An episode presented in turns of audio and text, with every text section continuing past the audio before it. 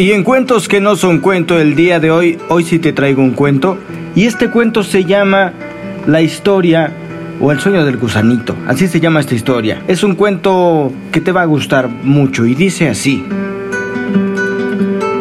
Un pequeño gusanito caminaba un día en dirección al sol. Muy cerca del camino se encontraba un saltamontes. ¿Hacia dónde te diriges? le preguntó.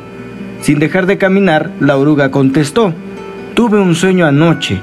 Soñé que desde la punta de la gran montaña miraba todo el valle.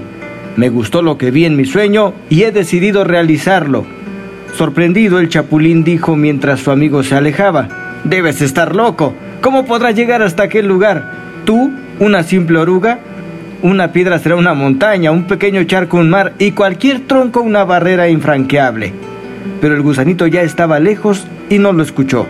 Sus diminutos pies no dejaron de moverse. De pronto se oyó la voz de un escarabajo.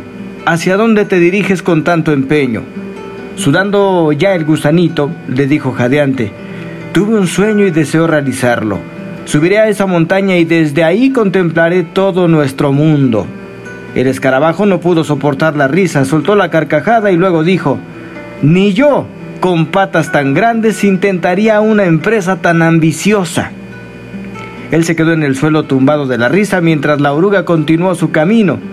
Habiendo avanzado ya unos cuantos centímetros, del mismo modo, la araña, el topo, la rana y la flor aconsejaron a nuestro amigo a desistir.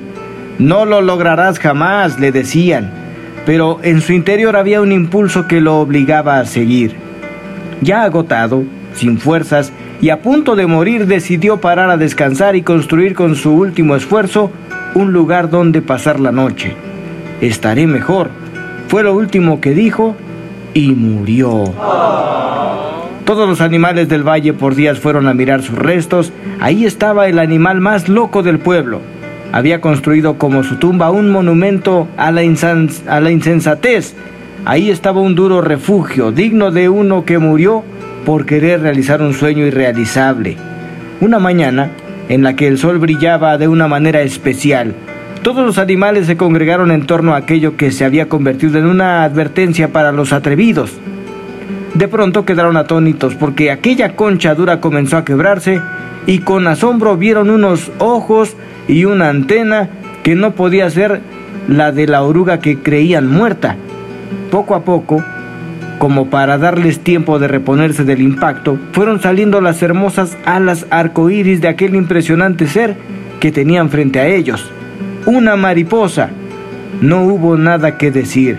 Todos sabían lo que haría se iría volando hasta la gran montaña y realizaría un sueño, el sueño por el que había vivido mucho, por el que había muerto y por el que había vuelto a vivir.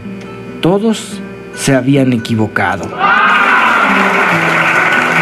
Un cuento que nos habla acerca del éxito, el fracaso y por supuesto la esperanza.